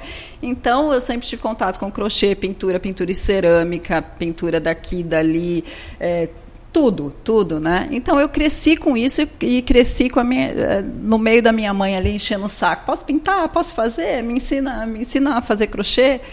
E o meu pai é, por outro lado, apesar de não saber fazer um bonequinho de palitinho, é muito ruim, ele sempre foi um incentivador. Assim, eu sempre cresci com fascículos de, de artistas do mundo inteiro. Ele sempre é, é, gostou e eu sempre tive isso em casa. Então, a minha vida inteira eu fiquei folhando grandes artistas, né, sem saber um dia que ia trabalhar com isso, e pondo a mão na massa com a minha mãe nas artes manuais. Então, assim, eu, eu sou muralista, eu acho que essa é a minha principal fu função mas eu não consigo me ater só à pintura de muro. E vocês vão ver, porque depois, depois dessa pergunta, nós vamos dar um intervalinho e vocês vão ver a, a, segunda parte dessa entrevista. Eu vou virar a cabeça de vocês com a vida dessa mulher. Mas continua. Então, e aí eu fico inventando coisa. É bem, eu acho que é bem essa palavra, inventar coisas. Eu gosto de arte em geral, então eu sou muito curiosa e eu falo, cara, eu pinto, mas eu posso fazer um mural com, em vez de com tinta, eu posso fazer fazer? Estou estudando tinta de terra. O que, que eu posso fazer de diferente? É, agora, dia 12 de abril, eu inicio uma oficina no Sesc Santos, que é um mural de ponto cruz, chama uhum. Cross Stitch. Então, é um mural em grande escala, usando a técnica da vovozinha de ponto cruz, que ela fazia a tua roupinha, o teu que paninho legal. de prato. né? Então, eu vou tecer essa tela, é, falando sobre René Magritte, então a gente vai estudar antes um pouquinho da obra de René Magritte e vai reproduzir uma obra dele em ponto cruz numa tela de, de ferro aramada. Que demais, gente. Quando então, mesmo? Dia 12, dia 12 de, abril. de abril inicia a oficina no Sesc Santos. Corre fazer a inscrição. É de oficina? São dois meses, de 12 de abril a final de maio. Corre e... para fazer a inscrição, gente. e os desenhos invisíveis falar um pouquinho sobre ele. É, é uma técnica que eu vi. É, hoje a gente tem internet, então é maravilhoso isso. A gente tem acesso a técnicas do, do mundo inteiro. E eu achei fantástico porque é, um, é, é algo que eu já trabalhava, que é o estêncil. E aí, em vez de você usar tinta, você usa um impermeabilizante. E esse trabalho é feito em, em plataformas de cimento. Tá? Então, feito em calçada, o que for feito de, de cimento, dá para fazer essa técnica. Banco de praça. Tudo que for é, cimentício, de você é, vaso, é. né? Então você é, desenha esse estêncil, vaza como se fosse usar tinta e você usa o impermeabilizante. Então, e aplica esse desenho. Então a gente chama de desenho invisível porque ele só aparece quando molhado. Então só aparece com a chuva. Então é usado muito na Europa para fazer campanhas. Então campanha para uso de água, das mais é, variadas é, temas, né, dos mais variados temas. Então eles usam isso em grandes praças na Europa, geralmente fazem à noite e aquilo fica ali quietinho. Né? Então quando chove ou propositadamente a pessoa vai lá e molha, aí aparece a ou a escrita ou o desenho e as pessoas se surpreendem com aquele desenho que até então estava invisível. E assim que seca, ele volta a ficar invisível. Então, é, é, na verdade, é uma intervenção urbana muito legal, muito silenciosa, né? Aqui, aqui em, Santos, Santos dá para fazer né? direto. Aqui em Santos super funciona. Chove 180 dias por ano. Super funciona. Muito bom, muito bom. A gente vai dar um intervalinho, não é intervalinho não, viu gente? A gente vai usar, vai ouvir aí agora a coluna da Lira e a gente volta com a segunda parte do papo com a Simone, que eu vou buscar uma aguinha para elas.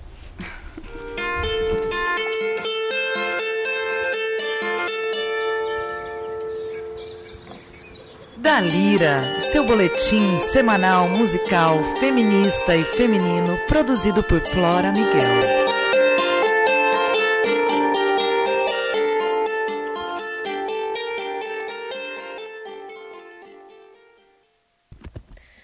Olá, ouvintes do Sabá. Meu nome é Flora Miguel e esse é mais um da Lira. Tudo bem com vocês? Espero que tenham tido uma semana ótima. E vamos falar de música. Não tem jeito de eu falar de outra artista que não seja a Sem Vincent. Ontem eu vi um show dela em São Paulo, no Cine Joia, dentro das Lollapardes, que são as festas de algumas bandas, em aquecimento para o Lollapalooza 2019, que acontece hoje, amanhã e domingo, aqui em São Paulo. E ontem a norte-americana Sam Vincent, uma cantora, compositora e guitarrista talentosíssima, fez a sua Lola Pardi, a sua festinha pessoal. Encheu o Cine Joia com um público super quente e fez um show sozinha e munida de, não sei, talvez 10 guitarras, trocando de guitarra no palco sem parar. Mas ela, guitarra, uma performance incrível, um jogo de corpo muito bom. E canções que fazem, em sua maioria, parte do seu último álbum, Mass Seduction, um disco lindo também alguns hits da carreira. Caso vocês não conheçam Sam Vincent, assim mesmo, como uma santa das guitarras, vamos ouvir uma música dela e daqui a pouquinho a gente conversa. Vamos ouvir Mass Seduction.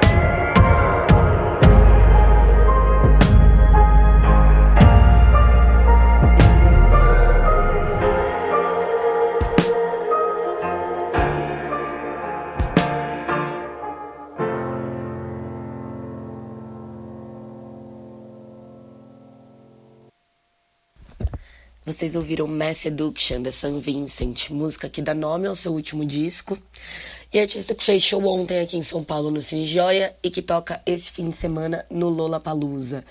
Falando ainda um pouquinho desse último álbum da San Vincent, é...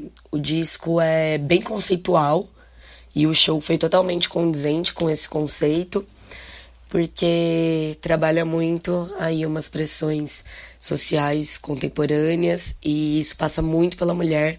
Fica muito claro o figurino dela, um body de látex vermelho, bota de salto rosa, muitos símbolos é, tipicamente femininos, muitos símbolos de, de distinção de gênero, e ela traz tudo isso para o palco, ressignifica isso, faz disso uma crítica, claro. Tem músicas como Pills, que fala sobre a necessidade de tomar remédio para tudo. É um disco lindo, muito contemporâneo e acho que também muito baseado ali no ambiente dela, de Nova York, dos Estados Unidos. Mas o álbum não é só crítica e também não é só uma coisa enérgica, um, um eletropop pra cima. Também tem momentos super é, íntimos, como a faixa que a gente vai ouvir para fechar o programa de hoje, que é New York, uma música que, olha, não sei se eu tô falando uma informação verdadeira, hein, mas eu li numa entrevista uma vez que ela disse que fez pro Prince e pro Bowie. E, enfim, para ídolos que já não estão mais ali ao lado da gente, pra gente muito importante. E daí cada um entende como quiser. Nós vamos fechar o da Lira de hoje ouvindo Sem Vincent. E o meu desejo fica para vocês de que o fim de semana seja lindo, os próximos dias sejam lindos, ensolarados e até já.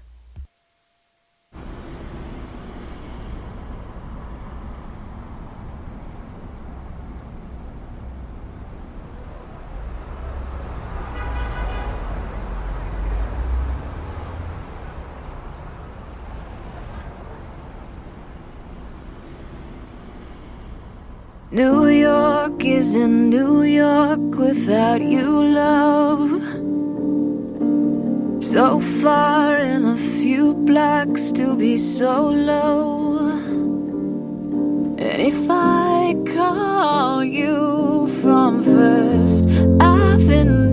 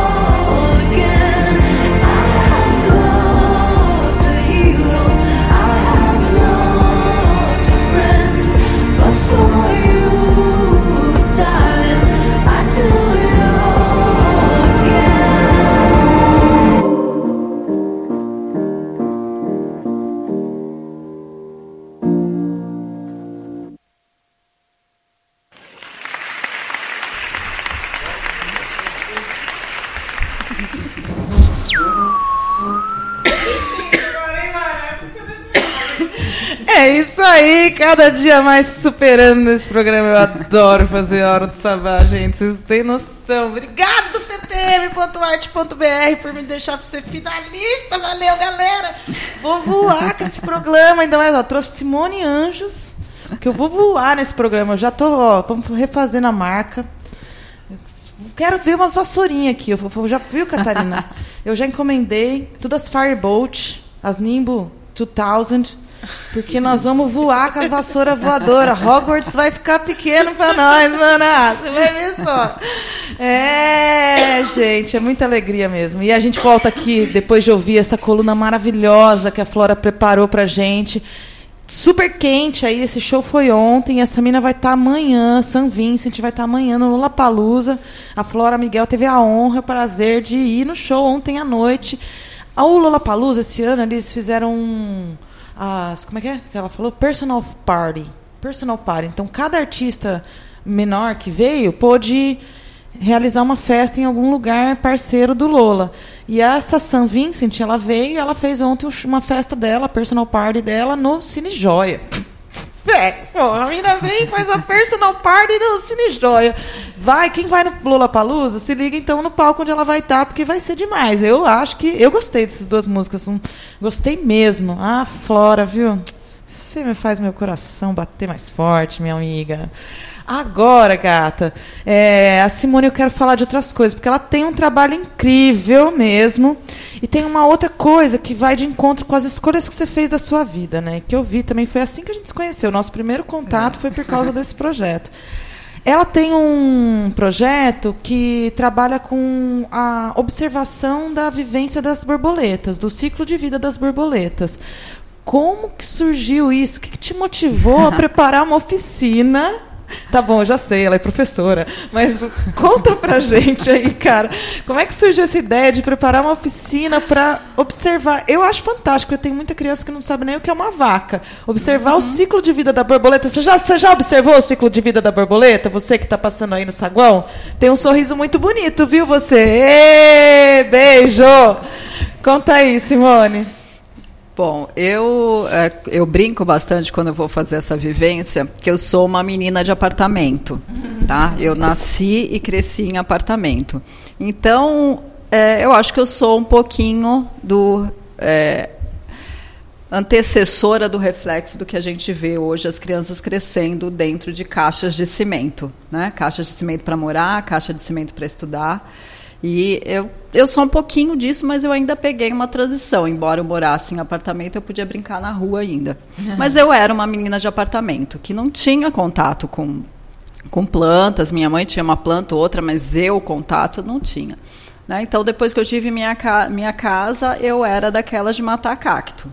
Né? Aquelas ah. bem prendadas mesmo, assim, do dedo verde que matava ah. cacto, né? E, mas aí depois de, de, de um tempo, é, meu marido é dedo verde e ele é, decidiu fazer. Ah, me convenceu que ia fazer uma horta em casa. Eu falei, maravilha, cara, que é encantador.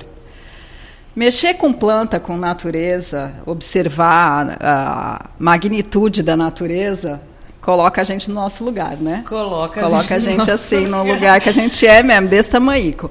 Enfim. E aí a gente foi construindo nossa horta em casa, né? E aí eu tinha, eu, eu me apego, né? Assim, as plantinhas. Uma vez eu plantei sementinha de morango, só que ela não vingou. No lugar foi nascendo um matinho. É. E eu me apegando aquilo. Ai, o meu morango, meu morango, meu morango. Ai, meu marido, mas isso não é morango, Simone. Não tá com cara de. Não, não mexe no meu morango. Até eu ser bem convencida que aquilo não era um morango, era apenas um mato que eu estava nutrindo um amor por ele. Mas enfim, então a, a, gente vai se apegando. A gente é, conversa com a planta, dá bom dia, boa noite, né? É, Como você está linda hoje. É, dá um beijo para ela, né? Incentivar a crescer. É. é maravilhoso. E aí é, foi crescendo meu pé de maracujá, e aí um dia é, eu tô lá regando tal, e eu percebi que estava sendo comido. E aí, como boa menina de apartamento, ah, um ataque, né? Estão comendo minha planta, ah, lagarta, estão matando minhas plantas. Aí tirei uma, duas lagartas e fui matando, né? Assassina. assassina.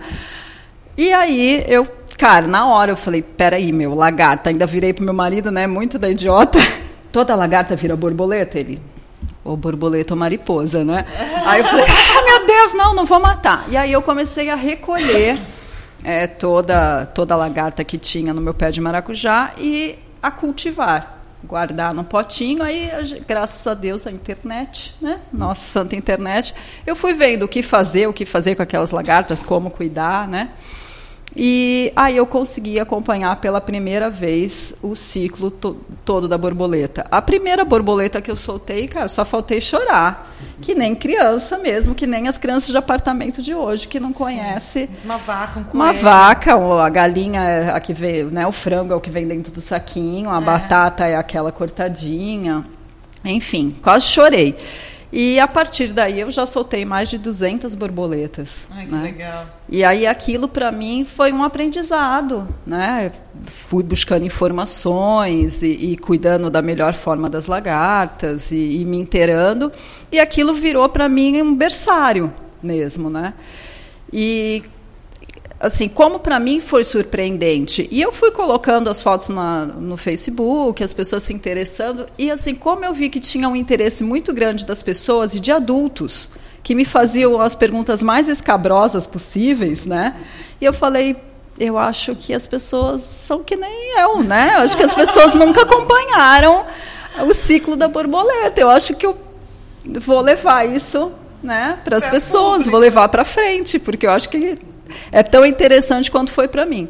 E aí eu montei o primeiro projeto é, Borboletear, que foi no, feito no Lobo Studio ano passado, e foi muito bacana porque eu fiz questão, era para na, na verdade eu abri para adultos, porque o maior interesse de pessoas que chegavam a mim eram de adultos. Eu abri para adultos, mas também livre, né, para criança, mas é, eu tive uma grata surpresa de vir famílias.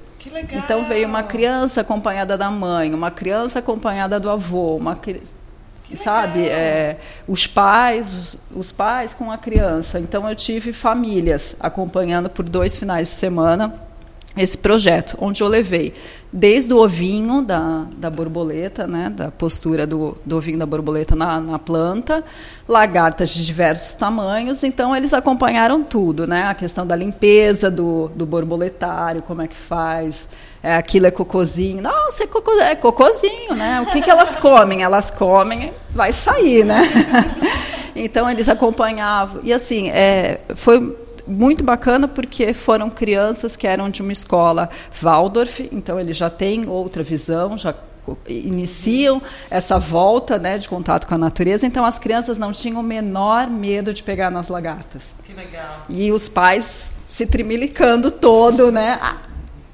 E muito legal isso daquela coisa de falar que o filho ensina o pai, né? A gente passa muito tempo, né, isso, ensinando nossos filhos e uma hora chega a volta, né? Então a gente vê, é, é, tive essa experiência de ver as crianças totalmente é, próximas da natureza para eles e aqueles pais que são contemporâneos meus, que já, já são de apartamento, com nojo do bicho, não quero pegar, morde, né?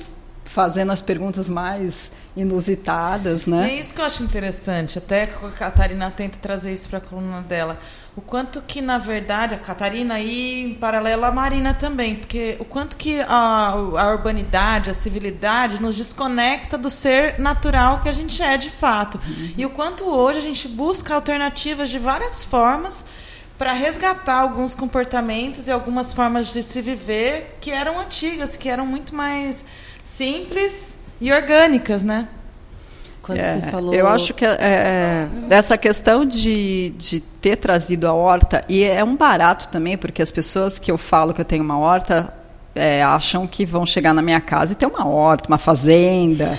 Quando eu falo que eu crio borboleta, as pessoas imaginam um borboletário que você pode entrar lá dentro, todo fechado. As borboletas vão falar. É, não, eu falo assim.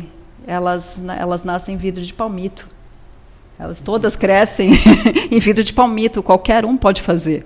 Eu não sou extraordinária, né? Eu falo, você, é, é, basta a vontade, tá? Tu tem uma varanda, tu tem um espacinho, não tem, é na casa da avó, é no, é no prédio que tem um espaço, é na escola. Que assim, a gente também não pode falar que todo mundo vai conseguir, porque infelizmente a gente está vivendo num, num paliteiro aqui em Santos, Sim, né? é. Então, Mas é importante, e eu falo assim, é, como a gente modifica o nosso espaço. Eu falo que hoje o lugar mais fresco da minha casa é o quintal, onde está cercado de plantas. É, o- me trouxe as borboletas, como também me trouxe. Você viu, estava circulando, eu vou- depois eu quero que você faça o seu comentário. Estava circulando no WhatsApp, essa semana passada, uma iniciativa das sementes de ameixa. Você viu isso? Que legal. É muito Que que é? simples. É, agora era uma mensagem que falava: ó, agora nós estamos entrando na época das ameixas, dos pêssegos, as frutas com grandes sementes, né, basicamente. Então, não, em vez de você jogar essa semente no lixo, seca ela no sol, nananã, e bota ela na tua bolsa. Aí quando você estiver pela rua, joga! Joga e deixa plantar. E a- é uma, uma, uma agrofloresta espontânea. É, então, em casa é mais ou menos isso. A gente come e joga, come e joga, come e joga.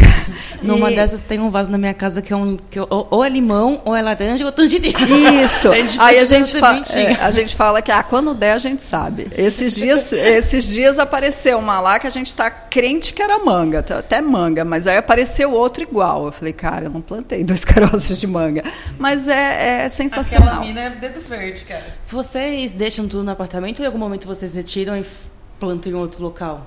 Não, eu moro em, eu moro em casa, né? Hoje eu moro em casa, mas a minha casa não tem terra. Eu gosto bastante de falar isso para as pessoas para não acharem que eu moro num, num sítio, né? Eu moro numa casa que não tem terra, então tudo que eu planto é em vaso. E eu tenho árvores frutíferas, eu tenho hora pronobis que a gente se alimenta todo dia. Gente, as horas pronobis dessa mulher dá assim, ó, É um tipo matão. enxame de abelha, de flor de hora pronobis, que é a coisa mais linda, é mais rara. e Não sei. Instantânea. Nossa, É, então contar, aí a gente começou, a- é, eu e meu marido, a gente começou a estudar sobre as punks, né, que são Aí, ó. plantas alimentícias não convencionais Não e, precisa nem perguntar e de se alimentar, né, e, e de poder se alimentar disso. A gente tem em torno de mais de 2 mil, 20 mil é, tipos de verduras e legumes na natureza e a gente é, consome em torno de 20 nas feiras, nos supermercados. Tá? Então, assim, tá cheio de comida de graça por aí, cheio, que a gente não conhece de- ou deixou de consumir. Então, isso a gente faz como prática também lá em casa. E isso se tornou uma referência. Você quer perguntar, Catarina? Pergunta, Eu só- pergunta. eu só vai. ia- Tem um grupo de mulheres que é a Keika. Ela trabalha ali no, no barzinho que tem no Forte, ali no Guarujá, aquela, o Brancão. E ela trabalha com a planta taioba. Ela começou a desenvolver um trabalho lá para que ela sempre cresceu com essa planta no quintal, sempre comeu e ela começa a- agora junto com a faculdade da Unimonte. Ah, na, São na área, Judas, da, na área da, da culinária, eles estão fazendo pesquisas com plantas assim. É, Então, se, algum, se algum isso- momento puder e são, é, são plantas que têm o valor nutricional muito maior do que os que a gente é, Sim. é, Consome. consome. E a taioba eu plantei em casa, mas como ela é uma planta de porte grande, para eu me alimentar dela seria complicado. Eu teria que ter muitas em casa. Mas eu moro no Marapé, que é um bairro maravilhoso aqui em Santos, cercado de morro em volta. Então a gente tem no pé do morro. Então toda vez que eu vou fazer eh, o que seria a, co- a nossa couve, né, fazer a feijoada, eu vou no pé do morro, assim, a cinco minutos da minha casa, a gente leva o facãozinho, corta a taioba e leva para casa. Tá lá, tá para todo mundo. Mais alguém da região faz isso? Ou que você vê, ou fica mais para você? Às vezes, quando eu estou no pé do morro, a gente encontra alguém ou com mais idade ou muito simples que conhece a taioba e sabe que é para comer. Mas a maioria desconhece. Está começando a se tornar mais popular agora, né? A retomada da- desse tipo de planta para comer. E essa mulher é uma das referências. O Procomum, ano passado, fez uma série de almoços utilizando punk e ela veio com várias receitas. É, por isso que eu queria trazer, porque eu acho que esse é o tipo de informação que, como a gente está em cinco rádios, a gente tem que levar isso para o maior número de pessoas possíveis. Porque a gente vive, sim, uma crise generalizada dessa, dessa civilidade toda que nós construímos ao longo de, sei lá, vamos dizer aí, do século XVI para frente, né? E, enfim. Longe duas questões. A gente está caminhando 2019 para o ano do veneno. O ano do veneno, 2019. E a questão da maioria desses punks, elas são orgânicas. Então, a, o, que você tem hoje, você não tem uma formação deficiente que o agronegócio acaba deteriorando determinados produtos. Elas são orgânicas mesmo, né? Elas não estão contaminadas com essa pancada, porque tá difícil comer, né, Renato? Renato estava aqui fazendo um comentário, tá difícil comer. Né? O, o governo liberou que as inspeções sanitárias dos frigoríficos sejam feitas por eles mesmos. Aí fica muito complicado tá, confiar nisso, né? Aí o- morre uma baleia com mais de 200 quilos de, plástico. dentro. Então, né, qualquer camarãozinho mini desses aí que a galera curte comer no espetinho da praia, véi, é set- 70% é plástico do bagulho ali. Peixe, né? Peixe, já falei dos- do, camarão, da baleia. E as plantas, com essa quantidade de agrotóxico que foi liberada, então a gente precisa falar das punk, sim. Eu acho que você podia ter uma coluna aqui, inclusive, para trazer uma receita com punk por mês.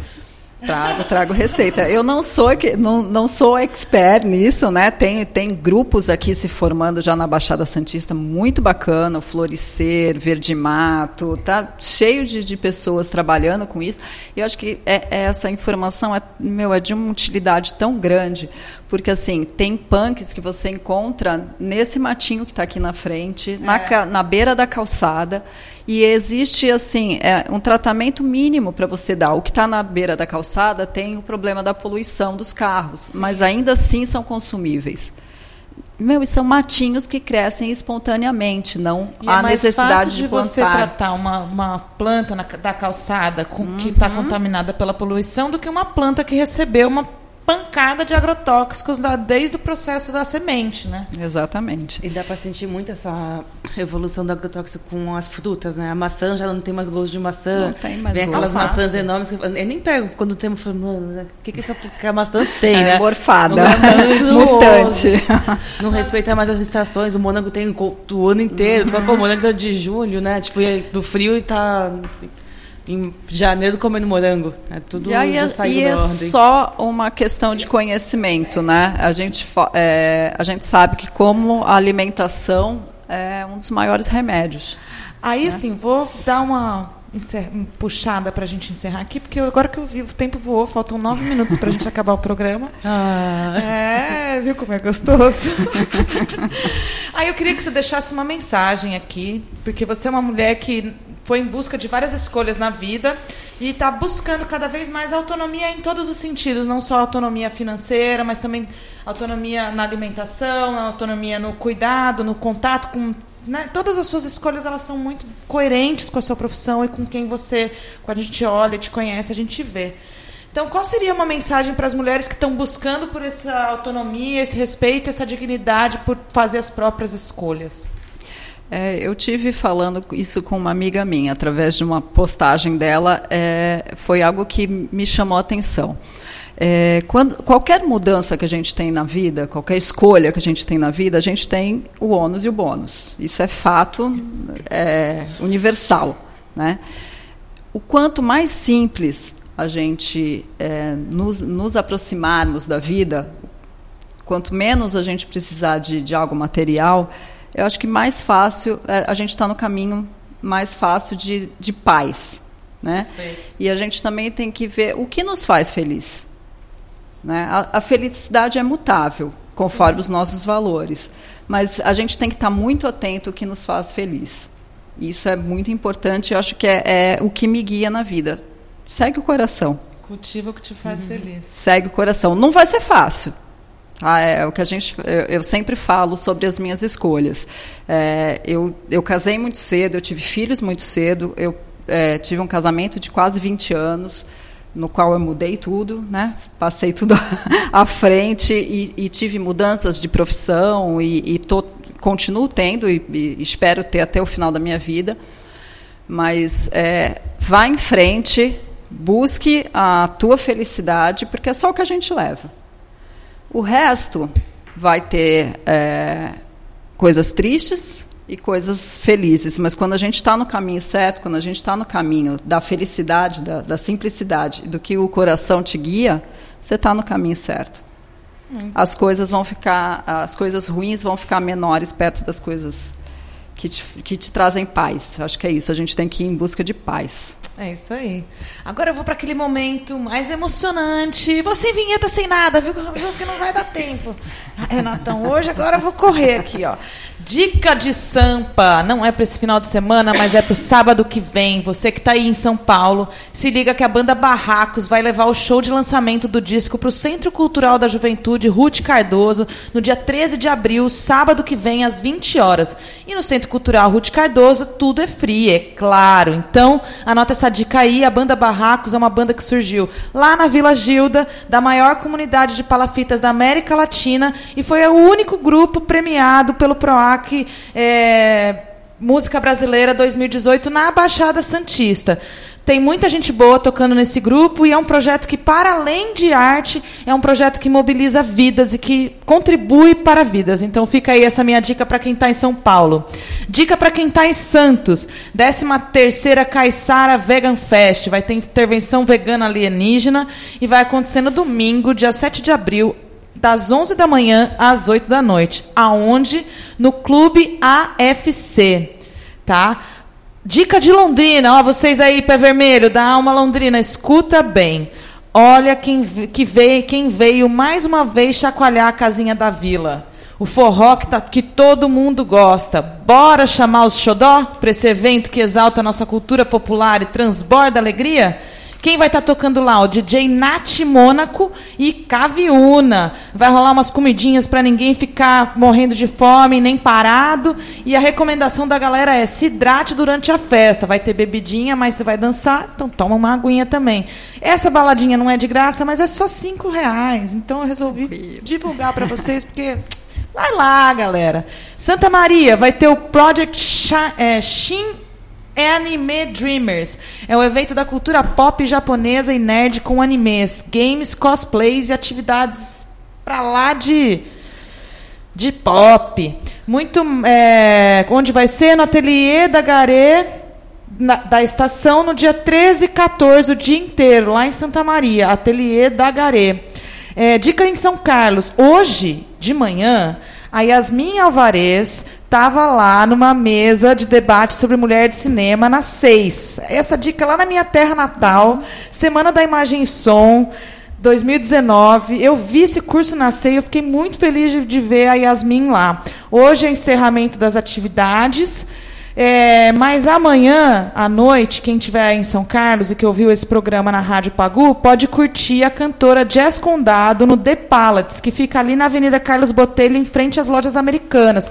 Muito fácil chegar e o The Palates não cobra cover. Então cola lá, que a Jazz Condado, inclusive, eu, hoje eu não pus, mas é ela quem faz a nossa vinheta maravilhosa dessa agenda delícia que a gente propõe aqui para vocês. Essas são as dicas de hoje.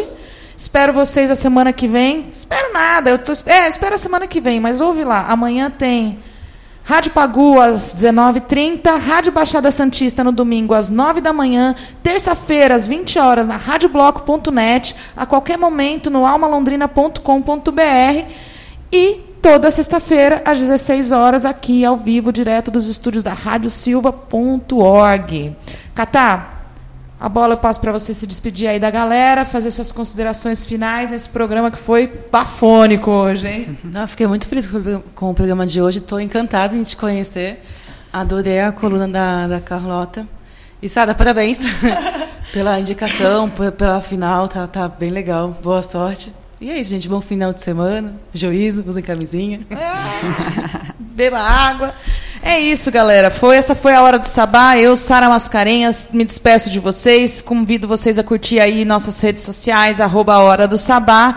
As das nossas rádios também aí, arroba radiosilva.org, radiobloco.net, almalondrina.com.br é, radiopagu.com.br, radiobaixadasantista.com.br. Quero dar um salve lá para o pessoal do Estúdio Lobo, um abraço para a Nara, que escreveu aquele texto lindo para gente, que saiu na Fórum e muito mais aí, daqui a pouco está no Mulheres na Música também. E compartilha, gente, compartilha essa live, conta para todo mundo. Obrigada, Carlota, obrigada, Ornella, Flora, Catarina, todas as mulheres envolvidas aí no projeto, e a gente vai deixar aí uma música para vocês. Mua!